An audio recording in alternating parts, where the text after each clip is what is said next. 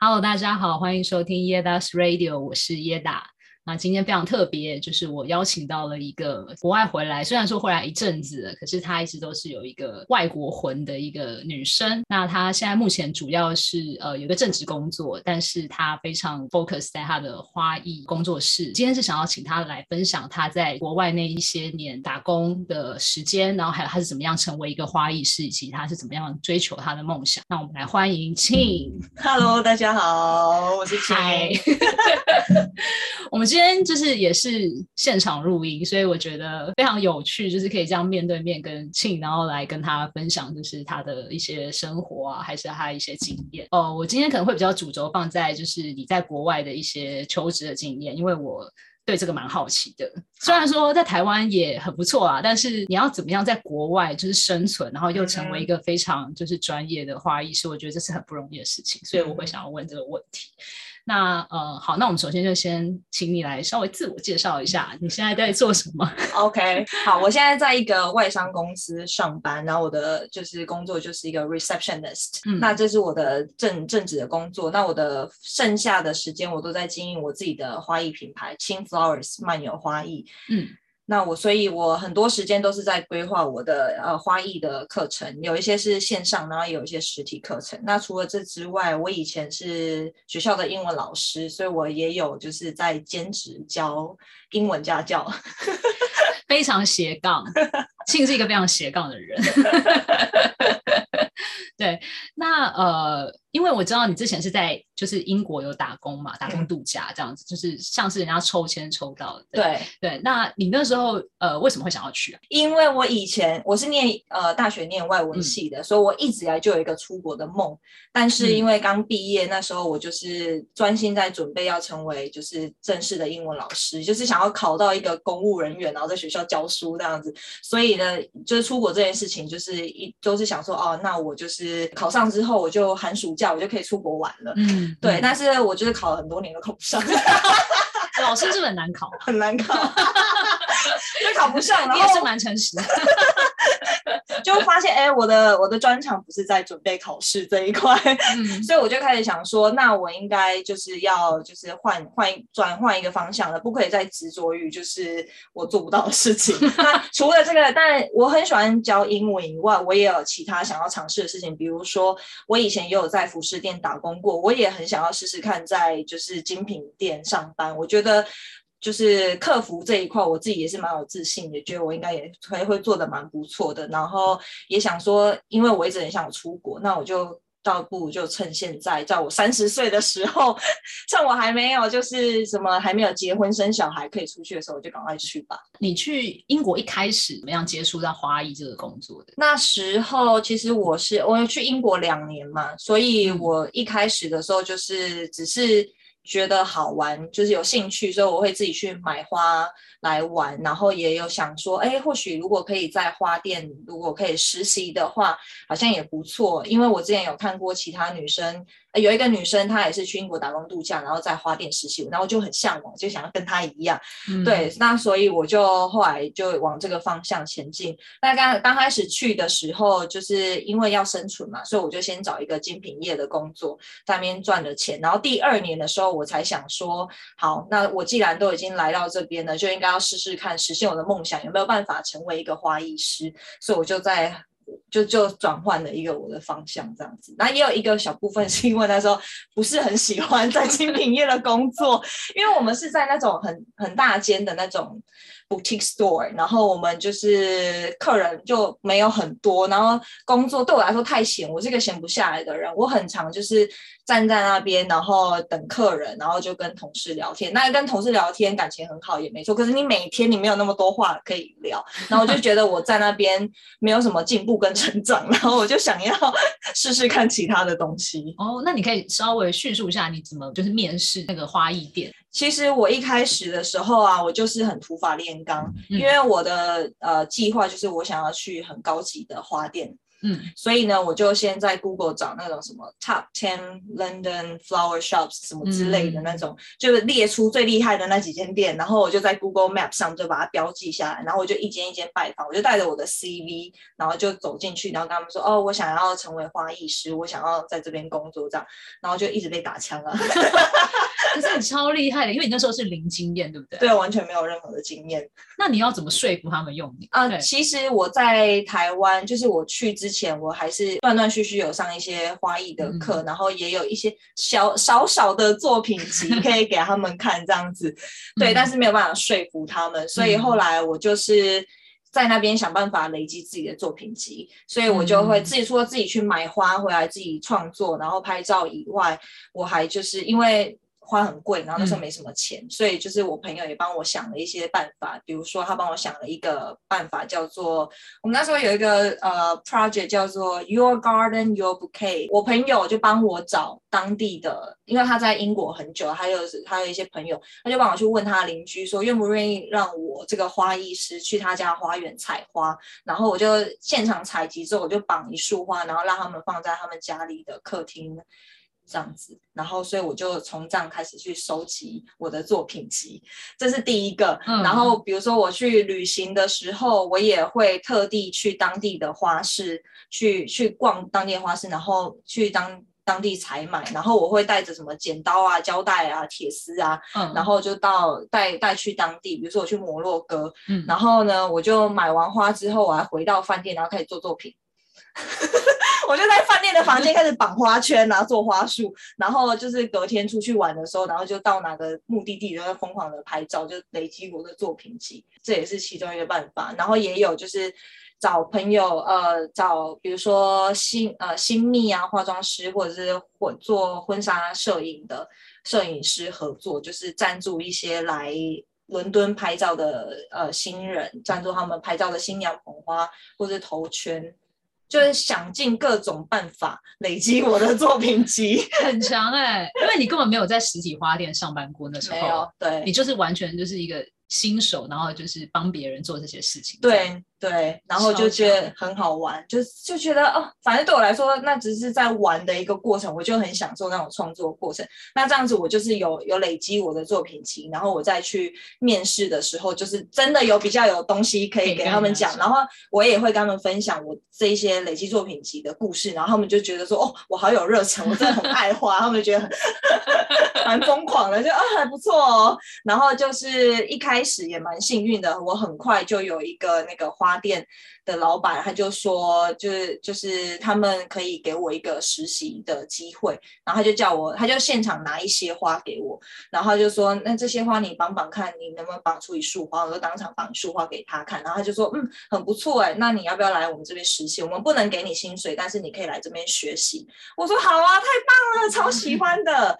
对啊，我就非常的开心，就有那个实习的机会。那有第一个实习机会之后，就比较好去找第二个实习。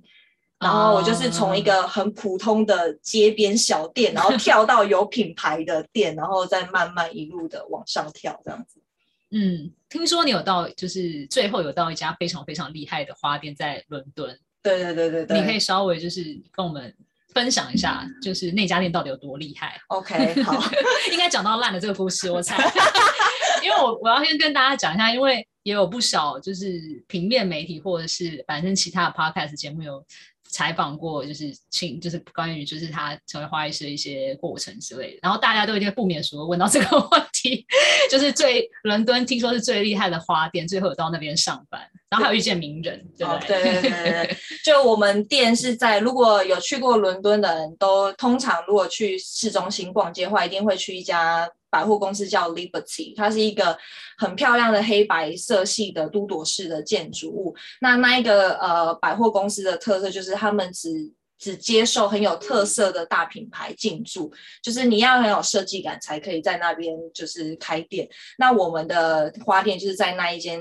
百货公司的正门口，那所以那边就是变成很多大家就是去那边会必定会拍照的地方。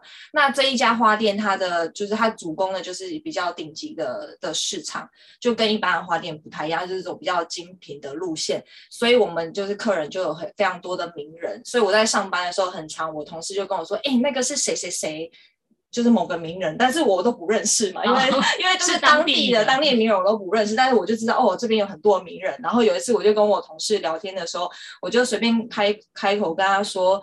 就说，哎，我你知道我来台，哦，在台湾要来英国之前，我就随便瞎写了一张清单，就是我在伦敦要做的事情。有一件就是，我就写说我想遇到贝克汉本人，然后他就跟我说，他就跟我说，哎，有可能会遇到哦。他就说，因为他是我们的客人，然后他是我的那个店店经理，他就说我以前都会去他家帮他换花。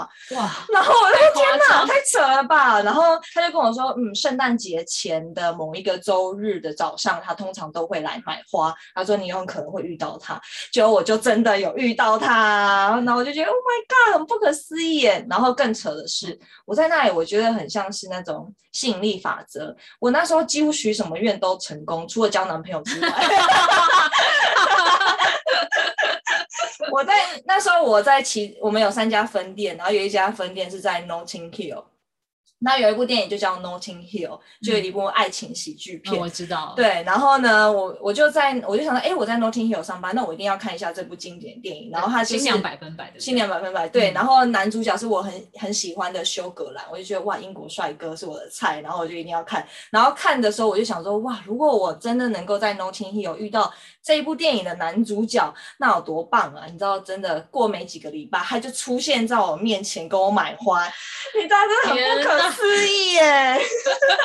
在这些遇到这些客人之外，那你其他就是在那个花店工作的时候，你有没有遇到一些你觉得很难解决的问题，或者是类似挫折之类的，还是一切都很顺利？吸引力法则，挫折应该是我觉得天气吧，很不习惯，哦，还有英文。英文对、嗯、英文，因为我是英文系的，而且我已经在精品业上班过，嗯、所以再来说英文沟通，其实面对面沟通没有问题。可是很难的是，我在花店上班，我很常要接电话，你知道接电话就会是比较困难的一件事情。透过电话，有时候对方。讲的不是很清楚，你就要跟他确认。然后很难的是，我要问他说：“你的名字叫什么？你的电话几号？你的地址是什么？”然后他在念那个英文数字的时候，我就要马上把它拼出来。这我还觉得 OK，有点挑战性。OK，地址是最难的，你知道吗？嗯嗯、他就比如说，比如说什么 Pimlico Road，然后他就跟你说 Pimlico，他说 P for Peter，I for 什么，他就会念一长串给我，我听不懂。然后那时候，那时候我听不懂的时候，我就会再请客人说：“哦，你可以再念一次吗？”如果他跟我说什么 P I M 什么这一类的，我就可以很好记。但他跟我说 P for Peter，I for 什么一长串，我这对我来说太难了。然后那时候就有遇到那个有一个客人就说：“你可不可以找一个会讲英文的人来？”那时候我就觉得非常的受挫，你知道吗？嗯、但也没有办法，这就是多练习，对，就是多受挫几次，练习之后，我久了就就就已经习惯，然后。当然自己也要去会去熟悉那一些路的名字，久了之后就就有克服。嗯、然后英文呃英文以外，天气也是蛮难克服的，因为我真的是一个非常怕冷的人。嗯、然后我在的那个花店都是在户外上班，所以我每天就是夏天很舒服以外，其他大概三分之二的时间，我都是穿的很多层的衣服，然后厚外套，然后毛帽，然后雪裤。呃，裤袜外面还要套雪裤，然后袜子穿很多层，然后加雪靴，里面还要塞暖暖包。你是去滑雪吗？因为我就真的很怕冷，我就是肚子也要贴暖暖包，脚底也要贴暖暖包，然后我还是觉得我脚底很冰，那对我来说是很难克服的事情。但是就是啊，我还记得有一次我就是生重病，就是感冒，但是。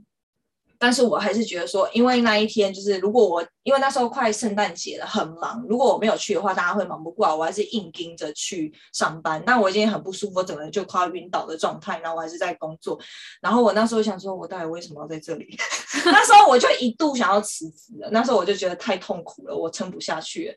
然后，但是还好过了那一天之后，就撑过就撑过了。之后就想说，好了，最难的我已经撑过了，没什么了。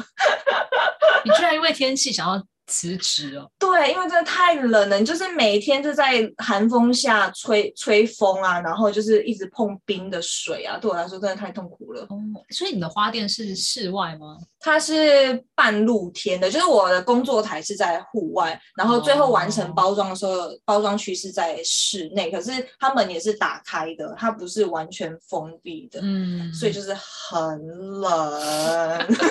所以就是跟精品店完全不一样，因为精品店可以完全在室内，对对精品店超爽的，你知道，在冬天的时候，那暖气开到你就在里面穿短袖，你还流汗，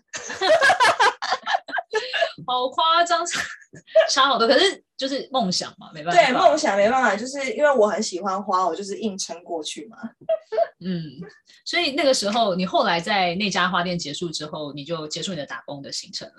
对，就是很心不甘情不愿的就离开，你知道？其实你知道，就是我在那边第二年的时候，我就开始累积很多自己的作品，然后我也把我的作品分享到呃网络上，然后那时候我也也有自己开，自己利用假日的时候自己开课，然后也有接一些婚礼布置案子，所以我那时候其实已经有那种自己的副业在那边建立起来的感觉，然后有越来越多人要找我做婚礼布置什么之类，结果我的签证就到了。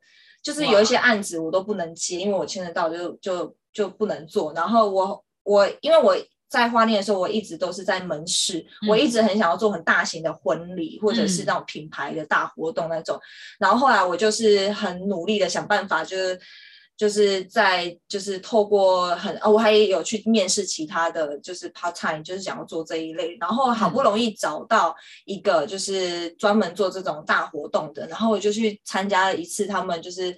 一间一个意大利品牌的开幕活动，然后就是整间店都是布满花，然后就做就就觉得做的很爽，然后那一他们也很满意我的，就是很满意就是跟我合作的过程，也很满意我的作品，所以他就说，哎，那我们以后可以长期配合，以后我们有什么大型的活动都会请你来。其实，但是我就跟他说，呃，可是我的签证只剩一个月就到了，然后他们就说，哈，好可惜，然后我也觉得很可惜，就是我很想做的事情，就却因为签证没办法，就是再持续做这件事情，我也觉得很难过。那你后来离开伦敦之后，你还有去其他国家吗？有，然后我离开伦敦之后，就是台湾人在欧洲有申根签证，就是可以待九十天，嗯、待好待满，完全不想回来，完全没有想要回来的意思。所以我就自己一个人安排了很多行程，然后就在欧洲九十天。我那时候一开始的计划是说，哦，我先去荷兰玩一下，因为那边有很多花，我就去看一看。然后我后来，我记得我那时候先安排了要先去那个希腊。呃，打工换宿去一个农场打工换宿，嗯、然后我也有安排去马耳他地中海一个小岛去当一个国际职工，就是也是也是有点换宿这样子，嗯、然后还去欧洲的我很其他我想去的地方这样玩一趟，对，嗯、就是三个月待好待满。那你在那些就是三个月的那个期间有做其他工作吗？还是哦，我那时候哦，我蛮蛮妙是我。一开始第一站我就是到荷兰，然后我就想说，哎，我既然到荷兰，我就要逛逛当地的花店。然后我想说，哎，那突然就灵机一动，想说我都在伦敦花店上班过了，那我或许可以试试看在荷兰工作。所以我就一样又带着我的履历表。嗯然后一样就列出荷兰阿姆斯特丹最厉害的那几家花店，然后一家一家去拜访。嗯，然后也是当然都被拒绝，因为我那时候签证就只有三个月对的签证，他们都觉得我待太短了。我就说哦，我想说可以在这边一两个月，他们就觉得太短，就没有人要要用我。然后我也觉得啊，没关系，反正本来就这样。但是刚好我觉得蛮有缘的，是有一家花店叫呃 AP Bloom。它里面有一个花艺师，是一个日本女生。哦、然后呢，我那时候就进去跟他们，就是跟他跟他聊天，然后就觉得哎，还蛮聊得来的。然后呢，那老板也在，然后我也跟老板说，我想要在这边。在这边实习，然后他们虽然是拒绝我，但是就是还蛮蛮有礼貌，就是感觉还蛮聊得来，有一个频率，就是感觉处得还不错。嗯、那我后来就是因为我在荷兰，我刚大概一两个礼拜吧，我就是偶尔在阿姆斯特丹中心晃的时候，有逛到附近的时候，我就说，哎，那我再再去那家店看看，然后再走进去，然后就跟他们聊聊天。我也没有跟他们说。就是 push 他们说哦，你拜托你一定要用我，就是很单纯的跟他聊天。然后那个日本女生她以前在，她是在法国学花艺的，然后后来到荷兰工作，我就对她很好奇，然后就跟她聊天，然后就有点变成有点像朋友这样子，也没有到真的朋友，但是就是聊的还还不错。嗯、那这样就第二次。然后我在荷兰的最后一天，我好像要去希腊之前，我想说，哎，那我再去一次好了，因为我好像在附近的花市呃花市逛街。然后后来我又去。去，然后刚好那一天老板又在，老板就说：“嘿，你怎么又来了？”我说：“对啊，我又出现了。”然后，然后又跟他们聊聊天，那老板就说：“哦，感觉你真的是对花很有热情，然后他也感受到就是我就是是很有热忱，想要做这件事情，不是随便讲讲。”他说：“好吧，那你那你就今天就来上班。”就来吧，我说，我就说哈，可是我今天晚上就飞机就要飞去希腊，我就说，可是我我可以更改我后面的行程，那不然我就是下个礼下个月再回来这边，我可以待一个多月，你觉得这样好不好？他就说好啊，那就可以，然后我们就讲好了时间呢，所以我就去欧洲其他地方玩了一下，然后再回来荷兰的花店上班。太酷了吧？对呀、啊，我也觉得很酷，真的很酷。对，然后我后来也有问那个老板，跟他说，你为什么最后决定就是留我这样？他就说他真的感觉到我的热情，就他就说。他就说，就是他其实他说在他那边很长会有人就是去他们店里说自愿说要当那个当实习生。他说，但是但是他他觉得我真的很夸张，他就是很坚持，对，他觉得我很坚持，然后他看到我的热忱，所以他就觉得说可以给我一个机会这样子，就是有一种被感动的感觉。对，然后你就知道我那时候。就是他跟我说 yes 之后，好好感动，我还拿着我的手机，然后在那录影说，你知道吗？跟我自己讲话，录影说哇，我办到了什么之类的。只要你努力，就一定会有好的结果，真的很感动啦，很激励人心，很激励人心。对。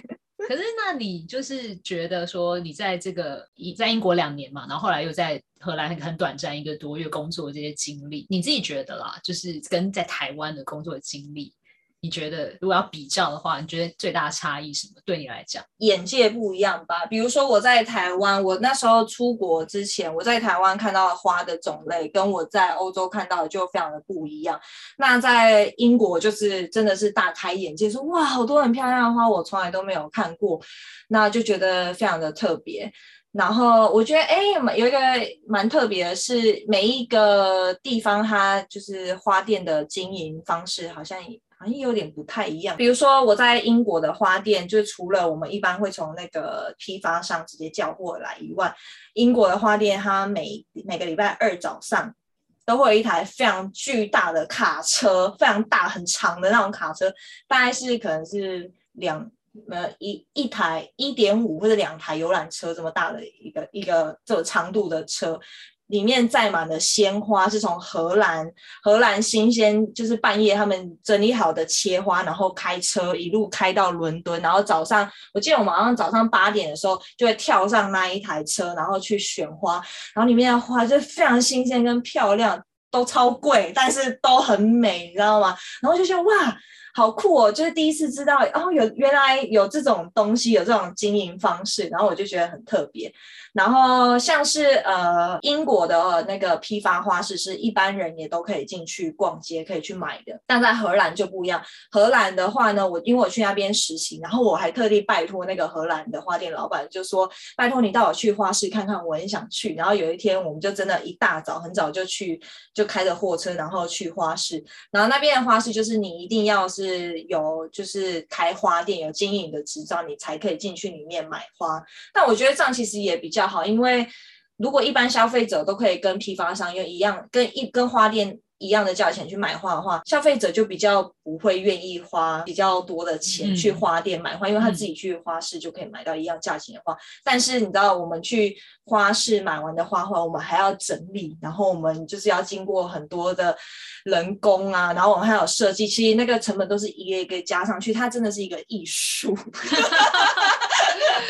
嗯嗯，我可以懂，他也是一个专业了。对，他他其实是一个专业，所以我就觉得荷兰那边这样子真的是比较好，就是比较保护在那边经营就是花店或者是个人工作室的这个花艺创作者，这样是比较好的。像台湾也是内湖花市谁都可以进去啊。嗯，对，我懂。嗯，就是如果对一些花艺有天分或有概念的，他们可能其实就可以自己去买花市，对对对，自己去花市买回来。对，那我们就赚不到钱。我懂，所以应该真的是在欧洲，花艺师这个产业应该是比较蓬勃吧，跟台湾相比，就你的了解。呃，我觉得就整个买花的文化，当然是欧洲那边真的是非常兴盛很多。对他们来说，买花就是一个日常生活中很，就是就像我们下班的时候，你可能去面包店买个面包回家，他们就是会经过花店就买个花，或者是超市都会有专区，都是有卖花。对他们来说，就是随手买买花回家是一个很正常的事情。那台湾就比较没有。不过我觉得近几年。花艺师这一个职业突然在台湾变得好热门哦，好多人想要当花艺师哦，嗯、然后很多、嗯、很多就是个人的工作室崛起这样。对，蛮、嗯、对蛮我有发现蛮大的改变。这几年突然变好热门，嗯、以前都没有什么人想要做这件事情。怎么我一回台湾，大家都想做这件事情？应该是我不知道跟疫情有没有关系，但是我觉得大家真的花就是更多时间待在家里，嗯、那你就会想要装饰你的家嘛，嗯、就是生活品味。我觉得整体台湾人是有提升的。嗯，对对对，就是对生活的就是质感的追求，台湾有越来越。往上提升，我觉得这也是蛮蛮不错的地方，大家一起进步，真的，很棒很棒。好，我今天真的非常谢谢，就是你来跟我们分享这些海外经验。那我觉得。就是之后有机会，我还会想要再请你来。但因为我觉得还有很多很多跟可以跟可以听的，因为你去过很多国家，然后还有很多很厉害的丰富的探险的经验。嗯，对。但是我现在就是已经要进入我们就是今天也是很重要的桥段，就是 介绍电影的部分。好，那你今天想要跟我们介绍哪一部电影？好，我要介绍一部英国的电影。我个人真的很喜欢英国，你介绍对了。好，OK，这一部呃电影它的名字叫做《About Time》，那中文翻译是。真爱每一天，真爱每一天，对，没错。那这一部电影呢，就是一开始我以前看的时候，我一单纯的就觉得它，哦，它应该就是一个单纯的爱情喜剧片，因为我个人很喜欢看爱情喜剧片。就我看了之后，发现它其实也含瓜的友情，还有很大部分是亲情的部分，嗯、然后就让我看了觉得很感动，就是一部充满爱的一部电影，然后就非常的喜欢。嗯、那这一部呃故事是在讲一个二十一岁的一个男生，叫做 Tim，他就是一个很平凡的人，嗯、就是也没有什么女人缘。是宅男吗？可能有一点那种感觉。Oh. 然后他二十一岁的时候，他老爸就跟他说，就是我们家族里面的男生啊，都有一个特异功能，就是可以 travel back time，就是他可以就是回到过去时光旅游这样子。然后呢，所以他就想说。他已经二十一岁都没有交过女朋友，所以他就很想要交女朋友，所以他就利用他这个特异功能呢，然后就回到了过去，然后他就以前有一个很喜欢的很漂亮的女生，跟他相处的还不错，所以他就跟她告白，就是告白失败，嗯、然后呢，他就利用他这个技能呢，他就一直回他回去过去，然后想一定想说，那我一定是可能讲错话，或者是时机不对，或者是方式不对，所以他就是回去过去，然后用不同的方式跟他告白，就他每一次跟他告白，女生都有不同的借口，然后反正最后。拒绝他，所以他后来就发现说，虽然他可以回到过去，可是他并没有办法改变一个人。就是如果这个人不喜欢他，他也没有办法让这个人喜欢上他。嗯，那在这之后呢，他就离开了他住的地方，在呃一个叫做空空沃的一个地方，在海边。那他就到伦敦去工作，然后他就在那里遇到他的真爱女主角 Mary。然后呢，就后面的剧情就就是就是很比较典型的那种爱情喜剧片。不过我觉得也蛮多蛮有趣的地方，是因为这个男生他没有交过女朋友，所以他跟他很喜欢这个女生，可是他跟他相处中有时候可能会讲错话或做错事情，然后这个女生可能就没有那么喜欢他，然后他就是为了想要让这个女生喜欢他，就一直回到过去，然后修正他的行为，然后最后让这个女生喜欢他，然后最后他们就真的在一起了。然后里面有一些蛮就是蛮有趣的桥段，比如说他第一次跟女生发生关系的时候，嗯、第一次表现的不好，女生。失望，我知道，我记得这一段。对，然后他就回到过去，然后 就是再尝试了几次，然后最后让女生很满意这样子。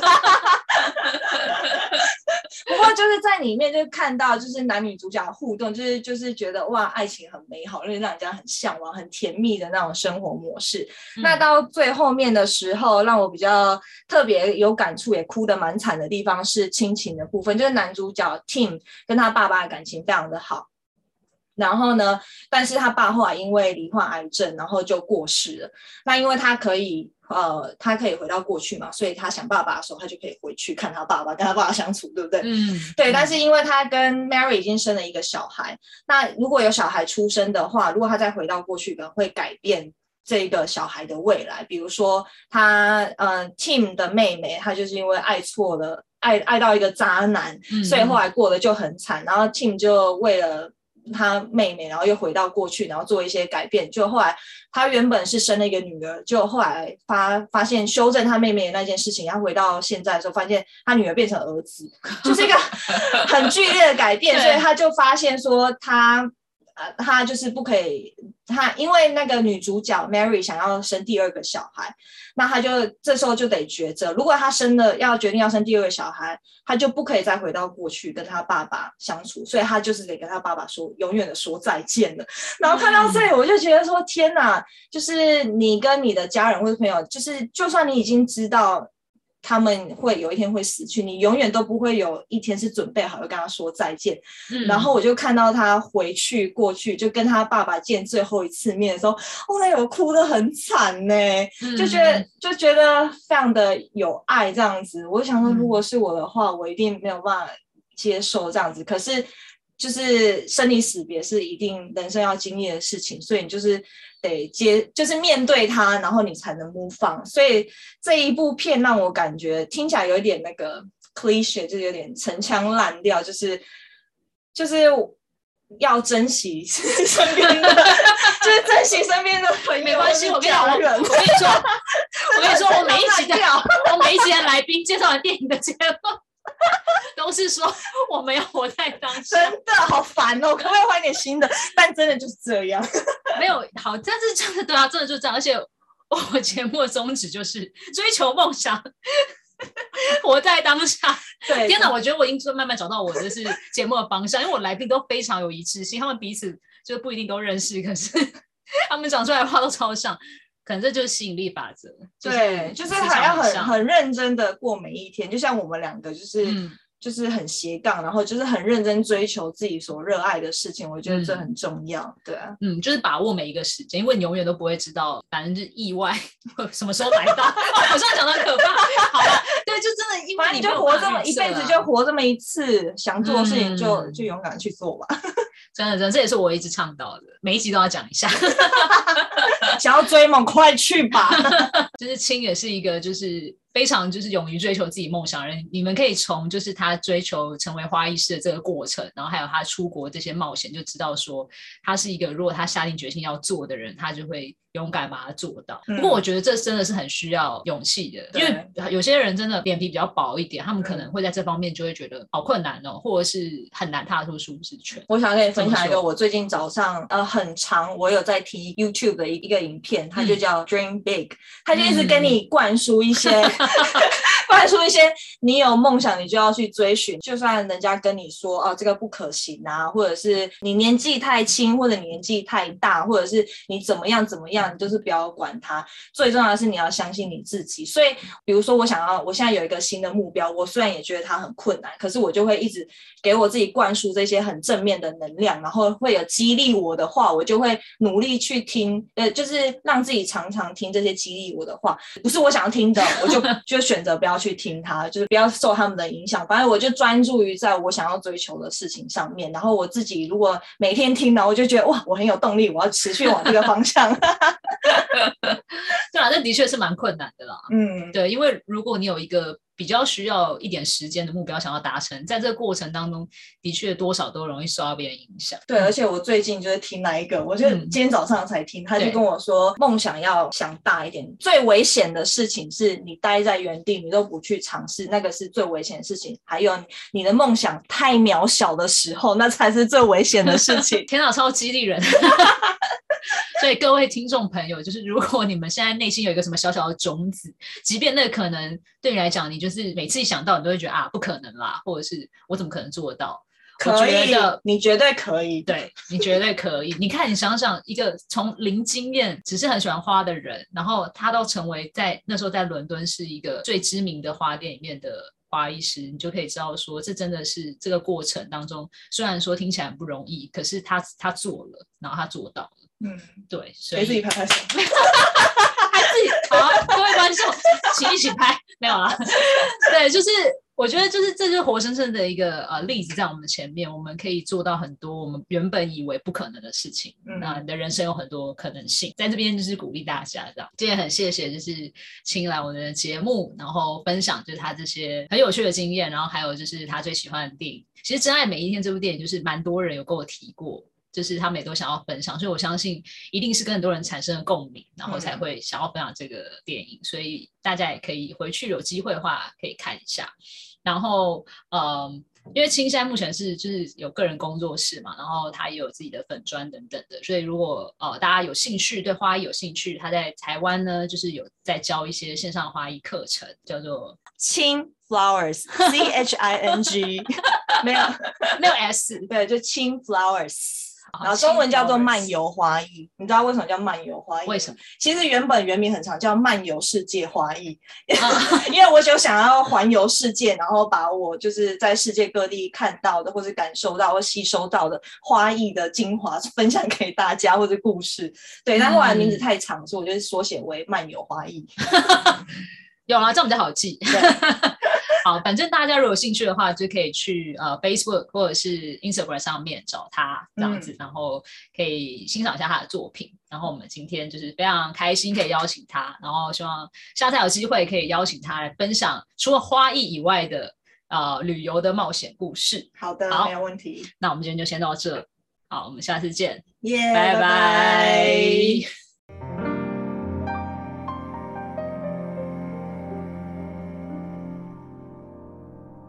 今天我要介绍的歌曲是来自台湾的歌手柯智棠，相信不少人对这个名字并不陌生。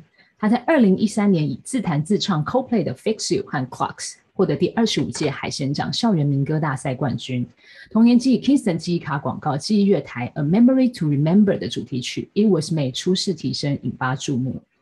而他同时也是歌手魏如萱与魏如云的表弟。他曾经表示，他的偶像是爱尔兰创作歌手 Damon Rice。二零一九年，他也获得了中华音乐人交流协会二零一八年度十大专辑，并入围第三十届金曲奖最佳国语男歌手奖。今天我要介绍的歌曲就是当年非常红的《It Was Made》，而我也是因为这首歌认识柯智棠。当时一听到这首歌，我以为是国外的男歌手唱的，上网搜寻之后发现原来是台湾人，而这整首歌也都是由台湾人所打造词曲，非常惊艳我。台湾真的有很多很棒的音乐人，大家可以多多支持。柯智棠在低频声音的处理细腻却又不刻意，加上他流畅的英文发音，让人透过这首歌仿佛置身在这个广告当中。而这个广告也非常感人，歌词相当浪漫，是在叙述一个老妇人在她先生已经去世之后，她回忆和她先生年轻时候的恋爱过程。大家有兴趣可以找来看看。现在就让我们来听听看这首由柯智棠所带来的《It Was Made》吧。最后，我想邀请所有喜欢这个节目的听众朋友，如果可以的话，请多多分享这个节目，也帮我订阅追踪，并在留言区评论。我们下次见。And the song so sweet. Oh, it was made, it was made. You sang love of my heart, love of my heart. Going far away, you're leaving me. And I will count the hours where